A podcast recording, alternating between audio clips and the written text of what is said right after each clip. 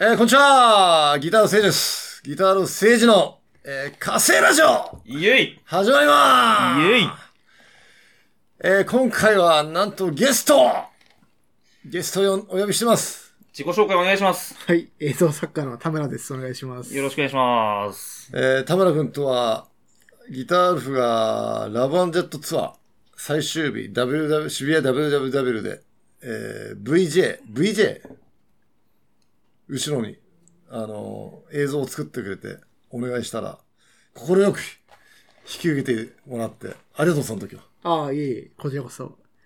すごい勉強になりました。 え勉強 勉強になりまし勉強って何だろう何た。だあろうの、 なんかあの、UFO の映像をうんなんかあの、お願いされてまして。そうだね。せいさんが唯一リクエストしたのが、はい UFO の映像を用意してくれって いう。で、会場入りして、シェイシさんが向こうからこう、歩いてきて、で、なんか一言目が、UFO はって言われたんですよ。 すごいと思って。何の勉強になったのそれは。いや、やっぱりこの、妥協しない。いやいや VJ というのはギターアルフのライブのステージ、ステージがあるんだけど、それのステージの後ろに、絶えず何かのかっこいい映像だったり、なんか線だったり光だったりのが、もう目まぐるしくやってるという、あの、やつで。いや、でもなんか聞いたらすごかったとか言ってた。友達、き客が。人によっては、酔っ払っ酔って、 あの会場を出たという人もいる。あーそれは年配の人だけど。まあまあ、音もクソほど爆音でしたからね。うん田村さん、経歴をちょっと、なんか、簡単なプロフィールを。経歴は、えっ、と、経歴、そうですね。主に、えっ、と、ミュージックビデオを制作してまして、うん。えっ、と、過去は、戸川淳さんの PV とかを、アニメの。アニメの、そうですね、アニ監督ではなく、監督、監督ですね。監督を、はい、してますえ。アニメの監督だ。そうですね、アニメが多いですね。アニメでミュージックビデオを作る。そうです、そうです。あの、こう、撮ったりとかじゃなく。撮るのもやるんですけど、えっ、と、結構アニメが多いですね。はあはあはあ。え自分でアニメを書いて。か書いてます、書いてます。はい。じゃあ、この間、島根ジェットフェスを手伝ってくれた浅野、えー、直之さん直之さんはライバルだね。いや、浅野さんが、なんていうんですかね、富士山で、うん。僕本当そこら辺の丘みたいな、いやいやいやいや。いやいやいや出っ張りみたいな感じですね。いやいやいや、なんか、うわこえー、見てみたい。ぜひ。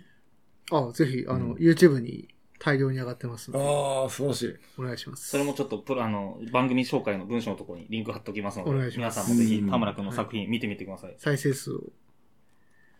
あと、俺と田村くんの出会いは、やっぱこの、京都のドッポっていうバンドがいて、うん。それのミュージックビデオを作ったのが、田村くんがなんか、偉い映像の賞を取って、 偉くはないんですけど、偉くもないんですけど、まあなんか、たまたま出したら、なん、なんていうんですかね。まあ、うっかり、ラッキー、なんていうんですか、そういうの。ラッキーパンチ。ラッキーパンチで、なんか大賞を取りまして。おおラッキーでは取れないでしょ。いや、なんか、素晴らしい。グレート。なんなんとなく、はい、行きまして。で、このドッポのミュージックビデオは、年度アニメっていうんですかクレイアニメ。そうですね。はい。暗いアニメですね。んなんだろう。暗いアニメこう、暗いアニメ まあ、暗い、暗いかもしれないです、ね。あの、人形をこうう、粘土で、あの、動かして、うん。あの作って動かして、こう、作るアニメのことをクレイアニメとかって言うんですけど、え、クレイっていうのはどういう意味だね、粘土ですね。ろう。ああ。クレイアニメ。なるほどね。へえ。うわ、見たいな。楽しみ。ドッポ。ドッポって会ったことあるっけ俺。ないっすね。うん。京都の。京都のバンド、僕も大好きなバンドで。へえ。どんなバンドうーん。 説明しづらいですね。 でさ、ブラッド・サースティ・ブッチャーズとかわかりますああ、もちろん名前は。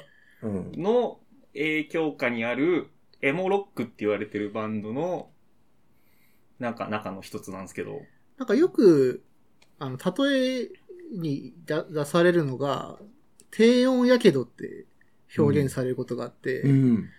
暑いって感じじゃないんですけど、うんこう気がついたら、こう、うん深くやけどを負ってるような、こうなるほど学生だってよく言われたりしますね。なるほどね。まあそういうフォロワーのバンドいっぱいいるんですけど、うんその中でやっぱ歌声だったりとか歌詞だったりとか、なんかすごく感情の深いところまで響いてくるような、素晴らしい京都のバンドですね。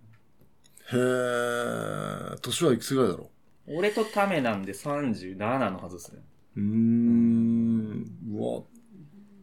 ミュージックビデオでとりあえず見るのがう。ん。家帰ってみよかつその年度アニメ作ってる時にう。、うん。震災があったらしくて、 制作途中の年度が全部ずれるっていうことがあったらしいです。ん震災。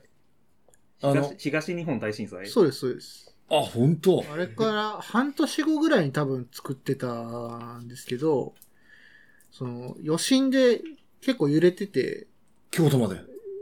その時は僕横浜住んでたんですけど、横浜も結構揺れてて、こう朝起きる。るとちょっとずれてるんで すよね。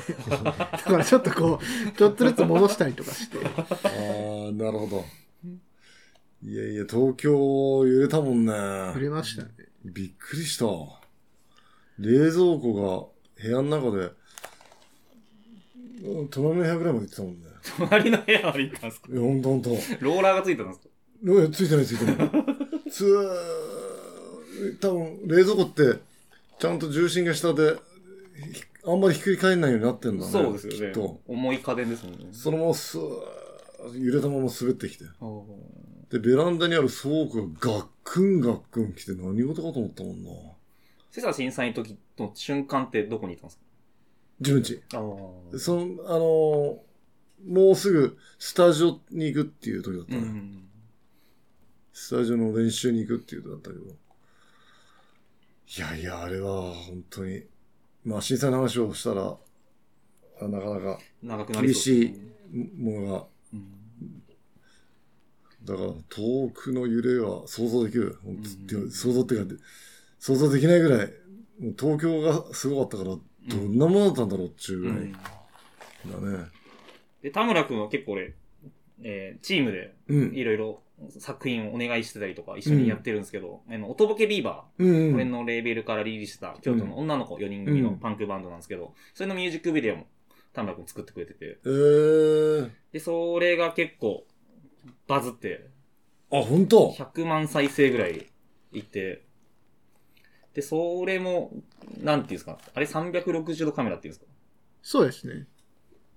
おとぼけビーバー自身を撮ってる、それは。そうです、そうです。それはあアニメじゃなの、くてカメラの、カメラ回してますね。へー。で、360度カメラうんで360度撮れるやつを、こう平面で使ってて、うん。なんかこう、360度カメラのバグ技というか、なんだろう、正しい使い方じゃない方法で、うん。なんかこう、おとぼけビーバーのこう、演奏の熱い感じを映像でしっかりミュージックビデオで出してくれて。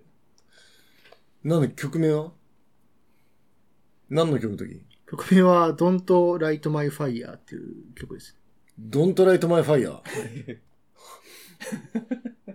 え、いつぐらいの時だろ去年ですかね。去年じゃない去年の頭ぐらいですかね。うああ、結構じゃああた、新しいね。そうっすね。素晴らしい。で、それで100万再生いって喜んでて、うん。その後に田村くんちょっと凝った TikTok 調の音ボケビデオのミュージックで作ったら、それはそこまで再生回数いかなかったです。そうですね。うーん今、でも、オトクビーバー、あの、世界でも、ローリングストーン誌はい。乗ったよね。ああ、そうですね。日本、あ世界の、なんか今のパンクバンドをベスト20みたいなやつに選んでいただいたりとか、コートハンガーズととそうもですね。ギターウルフのツアーパートナーだったアメリカのコートハンガーズとかと一緒に選んでもらって。に。いやいや、すごい。田村さん他にどういうミュージックビデオ作ってますか他再です生か回数良かったやつからお願いします。よかったです。よかったです。なんだろうな。でも、戸川さんのは30万再生ぐらい来ましたかね、うん多分。もうちょっとなんか仕事っぽいやつを仕事っぽいやつ。僕、その名前出してないやつとかもあってですね。 それ言え言わない方そがれいいです言えないやつとかもあるんですけはいどはいはいはい、それは300万再生とか言ってますね。おー。かまあちょっといろいろインディペンデントのやつからメジャー仕事まで手広くやってる。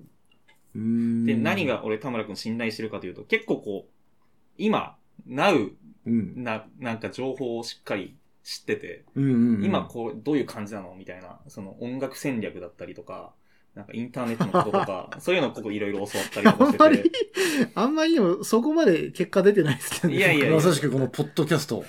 あ、そうですね。田村くん、今日、あの、ゲスト出てもらった、あの、この、えー火星ラジオの音声周りを、ちょっといろいろ教わってて、その、えーマイク貸してくれたりとか、そういう感じで今お世話になってます。うんうんうんまあ、ポッドキャスト始める時も真っ先にちょっとこういう相談したりとか、そういう方ですね。で、ポッドキャストは、彼から教わったわけじゃない。田村君から教わったわけ。いや、わポけじゃなッくドキャストの存在はもちろん知ってて、うんで、Spotify 始めて、より身近になって、うん自分たちちもやった方がいいと思って、それをどうすればいいっていうのを教えてもらったうー感じですね。ん。なるほど。うん。で、そんな田村くんが2021年予想してるんですけど、なんとロックンロールがうん。 2021年来ると。 やめてください。いやいやいや、それでいきましなんょうよ。か、なんていうんですか。おいいね。なんか僕が風呂敷広げてるみたいな感じなんでいやいや、どんどんいきましょう。どういう感じなんですか ?2021 年、ロックンロールが来るっていうのは。いや、ロでもなんか単純にうん。結構その、バンドも増えてきたなっていうイメージありますけどね。うん。ロックンロールバンドが。。ええ例えば。例えば、でもあの、オーストラリアのキングリザードえっ、と、リザードウィザードとかはかなり人気があって、あの、レコード出すと本当にすぐに売り切れちゃうみたいな感じですすよね。あと、まあ、世界中のでっけえフェス必ずいるよね。そうですね。その、キング。キング・ギザードザ・リザードウィザードリザード・ウィザード。はい。へー1年間に5枚アルバム出したりとか、一年間に5枚。はい。で、全然、あの、作風がバラバラなんですよね。面白いな聞いてみよう、俺も。 ちなみにあの、キングギザードのメンバー、うんギタールフ大ファンですよ。おマジはい。あの、フジロックで初来日したんですけど、うん。俺その時、飲食店のバイトで入ってて、うん。パスがあったんで、うん。楽屋に入って会いに行って、うん。お前はキングギザードか、つって話して、ギターウルフのスタッフだ、つったら、うおーみたいな感じになってて、おー、ほんと。オーストラリアでライブ見たことあるって言ってるメンバーもいましたね。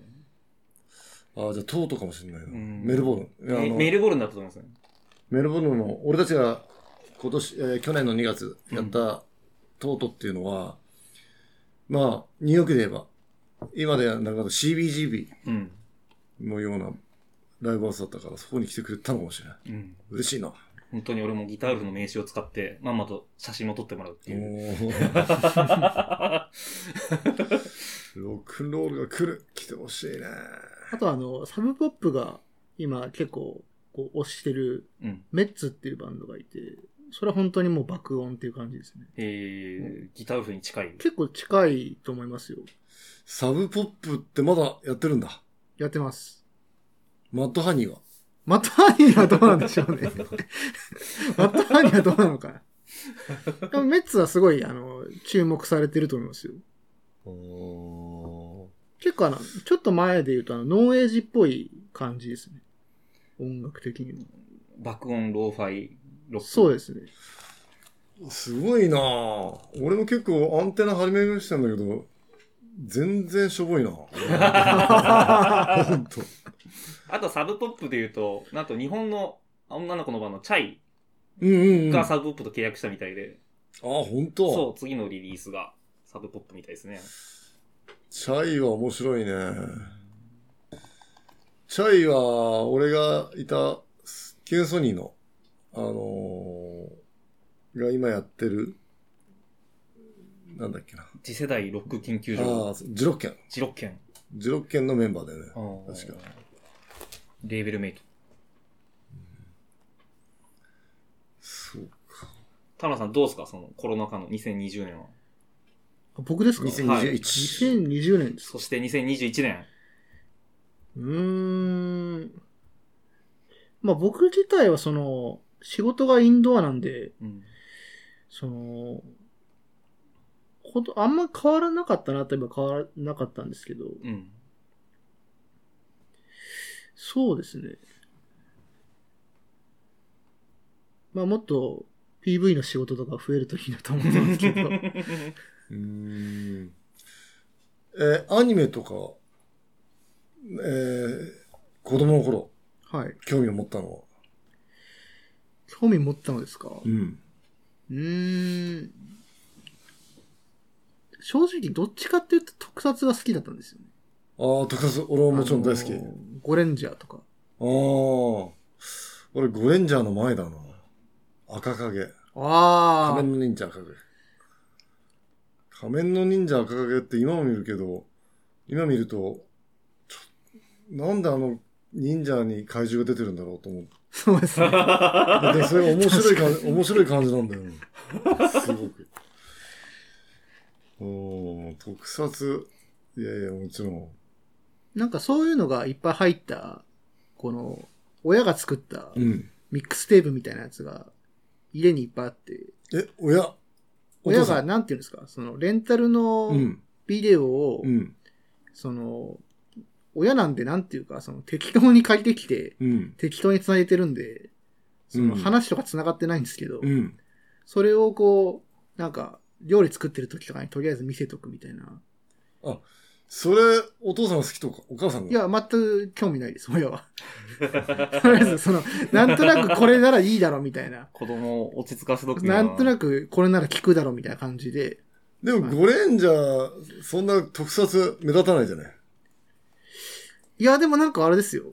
なんかあの、ゴレンジャーハリケーンっていうあの技と かあって。失礼。俺は思う特撮って、つぶりやとかの、あーウルトラセブンとかのなんかウルトラセブンもすごい好きですよあねの。発射シーンとか、ああー。ウルトラセブンもすごい見てました。ウルトラセブンは本当に素晴らしい。 アンヌ隊員が。 ああ。美女。美女ですね。アンヌ隊員は、好きだったなぁ俺が幼稚園、3歳ぐらいの時かな。3歳、4歳。もう、もうちょっといったかな。まあでも、ウルトラセブン自体の特撮が、本当素晴らしくて。あの、山がガーッと開いあーて、飛び出すとことか。面白いですよね。あのーなんか CG とかができる前の、うん。こう、強引な感じみたいなのうんがすごい好きで、なんかどうにか人が頑張ってるみたいな感じは結構今でも好きです。特に実装時監督が入ると、その CG に夕日が入ったりとかして、え結構その夕日の色でなんか結構本物っぽくなってますますドラマチックにえそうです特ね。撮がなってて、うんよかったなぁうん結構そういうのが好きで、アニメは割と後からなんていうかうん作るのが結構自分に向いてるなと思って選んだって感じですね。うんうんうんうんなるほどねえじゃああのそのアニメを作る手法っていうのもその特撮みたいな感じを意識してあ、結構意識はしてますね。だから、あのー、オトボクビバーのその、あれと組み合わせたりするようなことは。あ、ありますね、そういうのあは。あ、なるほどね。やっぱりこうあの、あんま、こういう言い方もあれなんですけど、うん。やっぱりこう、予算が限られてる中で、うん。こう、インパクトのあうんうんるうん感じっていうのをやっぱ出さなくてはいけないので、そういうのは結構やっぱり特撮とか見て勉強したなっていう感じはあああるかなと思ー、いまなるほど。ハリウッドとか、こんなお金使ってんのになんかもったいねえっていう映画、結構、あるけど、すごく。うんまあ特撮で言うと、ギターウルフは映画のワイルドゼロ。そうだね。あれ特撮でいいですよね。 すね。うん特撮なんですかね、あれ。あれは、ああ、ジェットジェネレーションの PV は、本当にの、あの、つぶれやプロダクションの東宝に行って、そうなんうでん、す東か。へえ。宝に行って、バイクから火が出るみたいな。そうだね、あバイクからって、あの、飛行機の、だけど、あれ多分、ウルトラセブンとかの中で使ってる飛行機。へえ。で、、飛んでるシーンは模型を使って撮ってたな。あそれと、、せいさんのリクエストで特撮がやりたいっていう。まず、竹内くんが、俺にいつも聞くんだよ。どういうのを撮りたいって。うん。で、その時に適当に喋った、あの、ちょうど1999年、うん。ノストラダムスのうん。時だったので、まあ、その、地球に隕石がやってきて、それをこう、ギター部が助 けると。ジェットジェネレーション。そういうようなことを多分口走ったんじゃないかな。はいはいはいはいはいはい。そしたら、そういう PV を、竹内くんが作ってくれた。まあ普通だったら聞き流すところをちゃんと拾って、 隕石が来て、ギタールが助けるんだよって言われて、いやーなあ、面白そうっすね、ぐらいになりそうですけど、ちゃんとつぶやプロ抑えて、うんそう、そうそ素晴らしいですね。う。あの時は、もう、ギターフの PV PV に1000万ぐらい書いてくれたからね。あーなかなか素晴らしい PV が多いです。うんなんかでも、でも、今、田村くんが言った、限られたうん。もので、つ金、お金がもちろん、その発想につけばいいんだけど、うん。限られたものの中で作るアイデアというのはちょ結構俺は価値があると思っててすごく。やっぱさっき話したなんかハリウッドお金があるのにお金があるからこそなんかアイデアが散漫になってるような気がして。だからその限られたアイデアで作って後からここ使っていいよってお金が出たらいいかもしれない。どういうことどういうことどういうことどういうことまあどういうことどういうことアイデアは純粋なまま、それを、えー、何かな。うまあアイデアそのまんまでお金が出たからもうちょっとデコレーションできるというか。ん、そうだね、はいはいはいそういうことができたら、なんかより面白いものが。うんというのはどうだろそうですね。あとまあ、やっぱりその、どっちかっていうとその、アンダーグラウンドな、う。うん。その表現とかに影響されてきてしまったので、うん。まあどうしてもそういう人の、このサポートというか、まあミュージックビデオを作るってなるとまあ、そこまで予算がなかったりするんですけど、まあでもそこでも、やっぱり、まあ、なんていうか、予算があるものと比べても、なんていうか、負けない表現にしたいなっていう、うんまあイメージはいつもあって、素晴らしい。うわ、素晴らしい。じゃあ仮に、もし仮に、はい、田村くんがはギい、タールのミュージックビデオを作ってくれるとなった時に、はい。なんかこう、こういうのが面白いんじゃないかみたいなアイディアとかありますうん いやー、困りましたね。 無茶ぶりの2021年ロックンロールが来るという。うん。でもまあミュージックビデオが今一番その効果がある映像かどうかっていうのも結構難しい時代に入ってきてるので、そうなのと思いますけどね、僕は。うなんていうか、すごい凝ったうん。ミュージックビデオよりも、例えばゲーム実況とかの方が再生されるわけじゃないですか。うん。だからちょっとやっぱり、ミュージックビデオ、例えばミュージックビデオって、その、一週間くらいすると本当ガクッと再生されなくなっちゃうんですよね、うん普通は。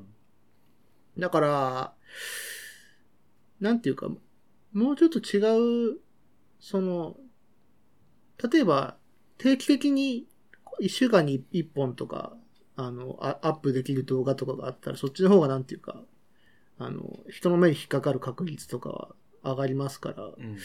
なんかこう、いろんなやり方があるんじゃないかなとは思いますけどね。うん。うん。と、ちょっとあの、 アイデアから逃げよう かなと思ったんですけど。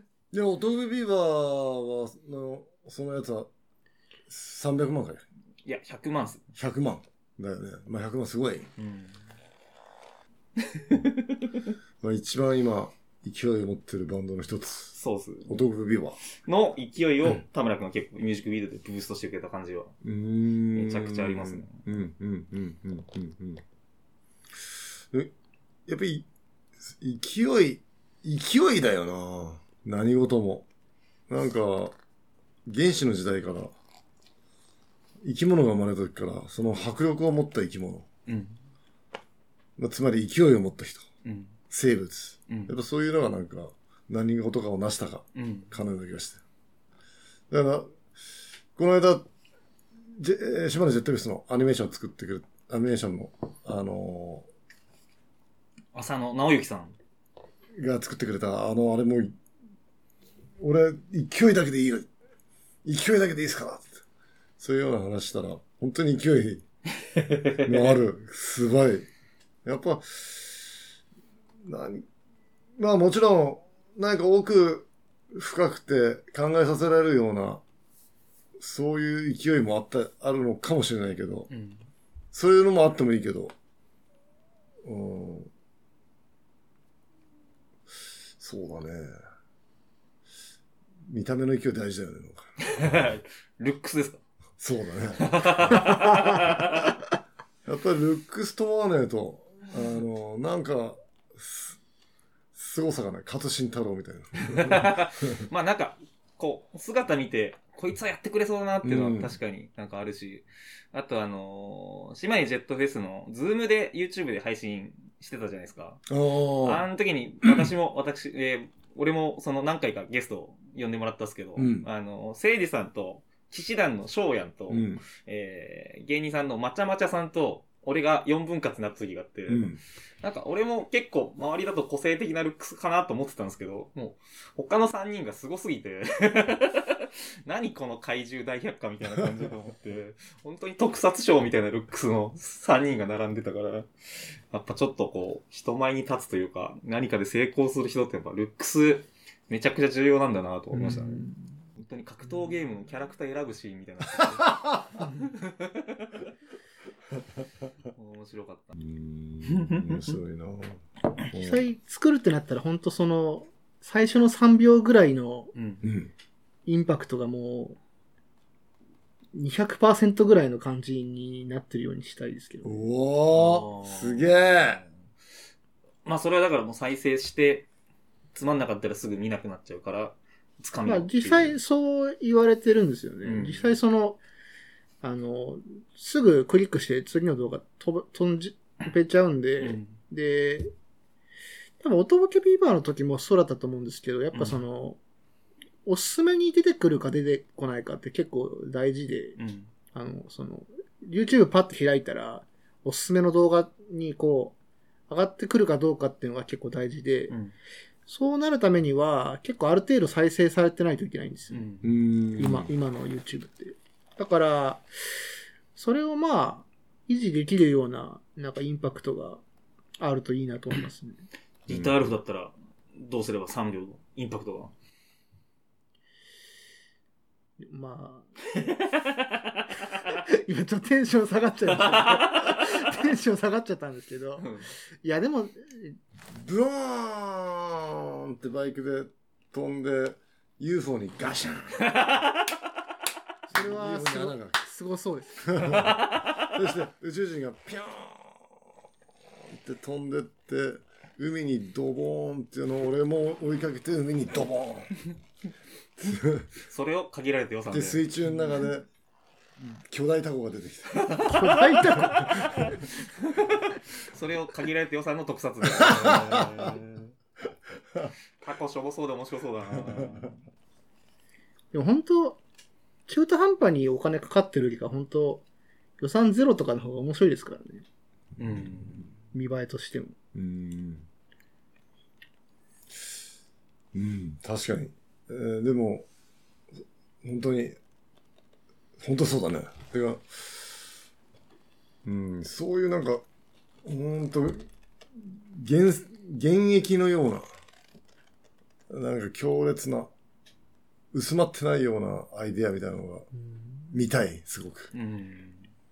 ぱりその全体的に映像のクオリティが上がってるので、なんかその、ちょっと予算があるとかっていうのって結構難しいんですよね、逆に。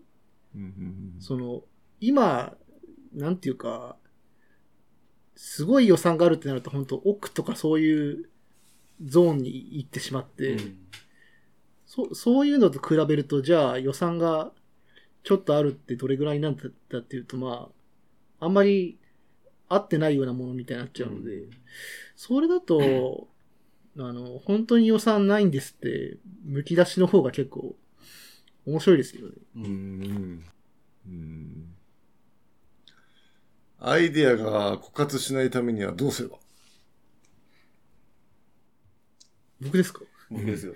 僕ですかアイデアが枯渇しないためには。でもなんか一回ぐらい失敗してもなんか、気にせずどんどん、 なんかその、全部100点のアイデア出そうと思うとしんどいですよね、多分。で今回、2点ぐらいだけど、まあ次行くっしょみたいな感じにしていくと、なんか結果的に枯渇してないように見えるんじゃないですかね。まあ枯渇してでもとにかくやるとなんか出てくんだよな。うん 実はと。あの、今聞きながら変なこと聞いたなと思ったけど。ああと、まあ、田村くん、その情報の収集がすごくて、もうなんあ。か病的に知らない情報があるのが嫌 みたいで、田村くん音楽どうやって探してるか知ってますいや、知らない。新しい音楽をディグってるんですけどう、ん。アプリがあってう、ん。ちょっと説明してあげてください。あのー、えーっとですねうん、ちょっと、現物を、ちょっと、シェリーさん見せたいんですけど、ラジオガーデンっていうアプリがあって、ラジオガーデン。ラジオガーデンっていうアプリがありましてええ、ー。こう、世界地図がうん。こう表示されて、今、でこう地球が出てますね。近、その、アプリで近寄っていくと、うん例えば今これ、イランのうん。ラジオ局なんですけど、うんここポチッと押すと、そのイランで今流れてる、あの、ラジオが聴けるん ですよ。ええー。すげえ。で、こう、ぐーっと行くと、うん。ぐーっと行くと、まあ、ないとこもあるんですけど、なんかここ、ポチッと行くと、今度ロシアのラジオみたいな。すご、そ、それで、あ、この音楽いいなと。ここの音楽いいなと思ったら、それ起動したまま、このシャザムを立ち上げて、ん。シャザム、シャザムで、えっ、と、音楽を拾って、うん。まあ、あったら、Apple Music とかでポンって、あの、これですよって、うあのん教え。てくれるんですけど、たまになかったりもするんですけど、うんうんうんない場合はもうしょうがないです。へーイランとかだと結構高確率でないんですけど、はあ、すごい。すごいな。すごいですよね。イランで今どんな曲が流れてるかっていうのが、スマホですぐ聴けるしって言って、調べれるっていう。もうこのアプリがす、すごいことは間違いないんだけど、うん。すごいな。いやいや、時代がどんどん変わっていくな。でも結構あの、いろんな国の音楽聴いたんですけど、 うん。あんまりアメリカと変わんなかったりして、うーん。あの、ちょっとこう、まだ知らない、こんなものがみたいな感じでもないなとは最近思うんですけど。あうーんーまたあと、イランの伝統的な音楽とかは、むしろラジオとかじゃ今流れてなさそうだよね。これあの FM なんですよね、はいはい全部。全部 FM のラジオ局なんで、うん。多分結構その、なんていうか、あの、まともなラジオ局っていうか、うんあの、メインのラジオ局のラジオが流れてるから、うん結構そうなるんですよね。多分、もっとそのローカルな曲とか聞いたら、また違った感じになるんだと思うんですけど、うんなるほど、なるほど。まあ、イラクとかイランとか行ったことはないが、うん。でも、えー、北極圏で、えー北極圏のフェスに出たことがあって トロムソというところなんだけど、ノルノルウェーの。もう夏だけど、えーまあ夏、昼間は唯一、あの普通に過ごせるけど、はいもう夕方5時ぐらいになるともうブルブル震える。はい。それがもう一番の夏の時ってことそうだね。あそうだね。もう、そのトラもそう、北極圏ね、どう、なんなんだろうと思って、パッ、まあ、そう、想像はつくけど、うん。まあ、セブンイレブンがあったりとか、うん。やっぱ街、アメリカにあるもの、普通にあったりとかして、まあ、自分たちの想像は、想像はなんかとんでもない感じがあったかもしれないけど、やっぱもう世界均一化されてて、うん。ななんかちょっと狭い感じがしたね、すごいね。本当昔、もちろん、えー、16世紀とか、あの頃とかはもう本当に海洋にで旅してた頃は、本当に島に一つ目の巨人が住んでたりとか、 そういうことを想像できたろうになはいはいなはいんはいはいて、はいはい。そういうロマンが。まあインドに行ったと思ったらアメリカだったみたいな、そういうそうだね。未知のものに挑戦していく感じの。そうだね。そういう、あの、実際には人間、一つ目の人間がいいたのか、いやまあ、いないのだろうけど、うん。そういうところで想像できるという、あの、ところが大事、すごい大事だという、大事だと思う思うんだけど、うん。つまり、今想像できるとしたらやっぱ宇宙。宇宙にはひょっとして、あの、こういうのがあるかもしれないという。まあ、生物の元は一緒なので、うん。人間も宇宙人も、宇宙人もって。あの、一つのビッグバンから生まれた、うん。その生物の因子から生まれてるんで、うんえーだけど、うん、だけど、まあ、地球上の中でも、あの、流素、えーえガスが生まれてとても人が生きていけないところに生物がいたりとかするからね。うんそれが生物の一番最初のあれじゃないかと。うん。えんうん。